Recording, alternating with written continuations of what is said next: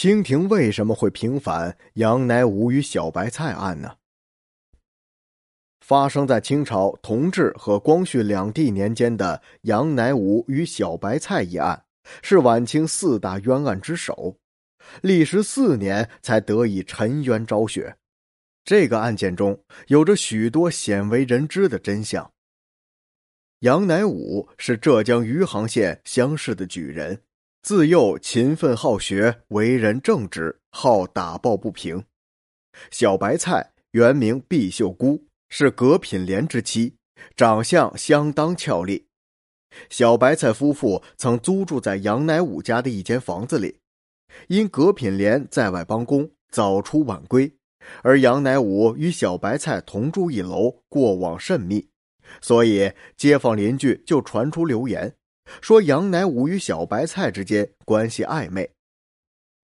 同治十二年十月初九，葛品莲突发疾病，本以为是患了流火疾，到了申时，葛品莲便死了。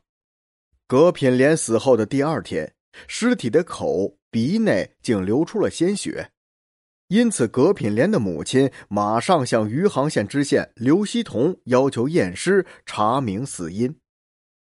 刘希同带着仵作沈祥以及门丁沈彩全等人前去勘验，在勘验的过程中，沈祥用银针刺探尸体喉部，青黑色，擦之不去，不似是批毒之症。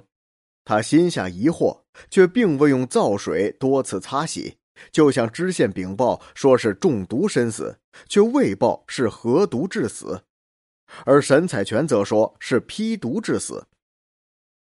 刘希同又联想到了街坊间关于杨乃武与小白菜有奸情的流言，马上就认定小白菜有杀夫嫌疑，便将小白菜带回了县衙审问。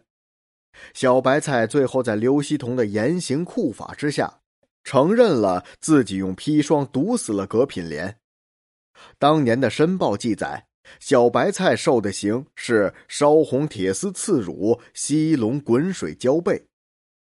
在酷刑之下，小白菜供述说，他是在十月五日这天从杨乃武手中得到的砒霜，在十月初九这天把砒霜倒入了药汤中，让葛品莲一起服下，以达到他与杨乃武通奸居住的目的。得到小白菜的口供之后，刘希同如获至宝，因为刘希同与杨乃武之间本就有仇怨。杨乃武曾以滥收钱粮、敛财贪墨的罪名举发他，刘希同因此而断了财路。于是刘希同马上逮捕了杨乃武，但是杨乃武却说自己十月二日到十月初九这段时间根本就不在余杭县内，而是去了余姚岳母家办事，否认了小白菜供认的初五交砒霜的事实。杨乃武拒不认罪，刘希同就对其严刑拷打。熬不过严刑酷法的杨乃武，最后也不得不认罪。得到杨乃武和小白菜的供认，杭州知府陈鲁以杨乃武与小白菜通奸、共谋害死葛品莲定案，判处两人死刑。期间，杨乃武在狱中书写了关于自己是被屈打成招的申诉材料。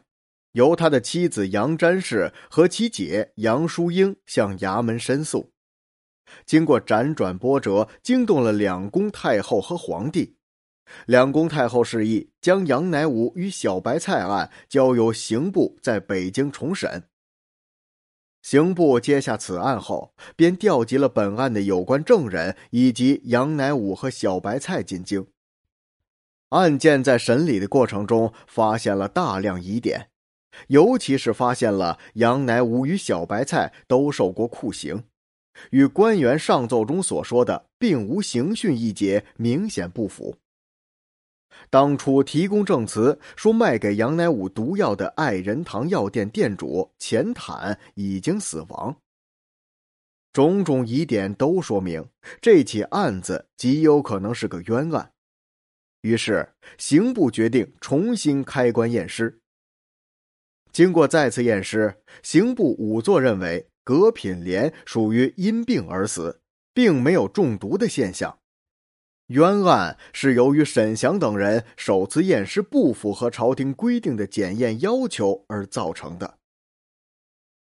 杨乃武与小白菜案历时四年多，最终得到平反。朝廷下令革去了刘希同知县之职，并发配黑龙江效力赎罪，不准收赎。沈祥以及其他相关人等三十多位官员被革职、充军或查办。浙江巡抚杨昌俊、浙江学政胡瑞兰、杭州知府陈鲁等一干官员一百余位革职，永不叙用。此案也终于得以告一段落。从最后的审判结果来看，这场案件其实是朝廷平衡湘系势力的手段而已。因为当时浙江一带的官员几乎都是出身于曾国藩的湘军，同处湘系，官员之间相互扶持、相互维护，从而致使案子迟迟难以翻案。对于朝廷来说，杨乃武与小白菜一案就是最好的削弱湘系势力的机会，这才是清廷为其平反的真正原因。